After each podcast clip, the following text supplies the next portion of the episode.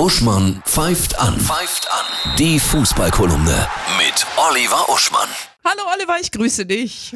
Hallo Annette. Ja, endlich wieder Fettfußball auf allen Ebenen. Die Champions League Auslosung stand an. Ja, gestern schrieb mir äh, ein Bekannter aus Berlin, ein Traum ist wahr geworden. Union Berlin sind in einer Gruppe gelandet mit Real Madrid, SSC Neapel und Braga. Das ist natürlich ein Traum, ne? An der alten Försterei Real Madrid zu empfangen. Ja, die Bayern haben Manchester United, Kopenhagen und Galatasaray, das ist machbar. Und Dortmund Knüppelgruppe, AC Mailand, Paris Saint-Germain und Newcastle United. Da würde ich sagen, das wird sehr schwierig.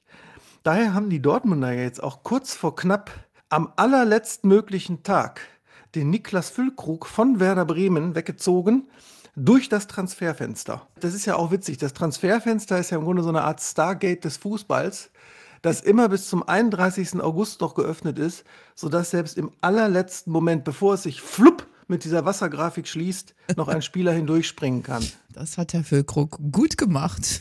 Das dürfte die Rettung für Dortmund sein. Ne? Mhm.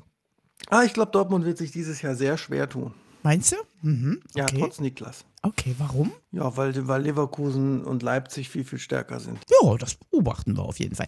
Dann noch, ähm, gehen wir mal kurz zum Kinderfußball noch. Da sind die Ligen abgeschafft. Ja, es gab, also es gab ja zwei Nachrichten diese Woche, die die Menschen schon wieder in Wallung gebracht haben. Das eine war, dass der Wettbewerbscharakter der Bundesjugendspiele aufgehoben wird. Ja, Was ich gut finde, weil das ist ja Zwang.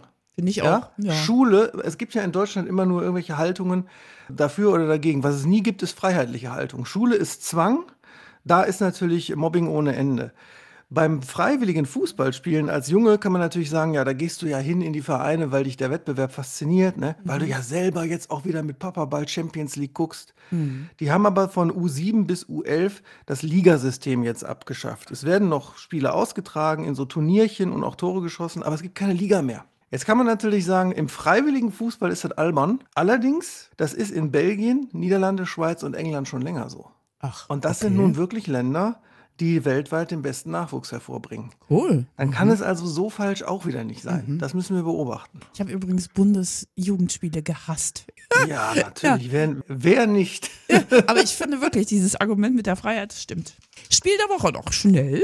Ja, das ist natürlich äh, Union Berlin gegen RB Leipzig. Union ist ja wieder wieder genauso stark gestartet äh, wie letztes Jahr, hat diese Top äh, Champions League Gruppe. Da werden wir mal gucken, wie das ausgeht. Dann wünsche ich dir viele tolle Tore und ein wundervolles Spätsommerwochenende. ja, dir auch.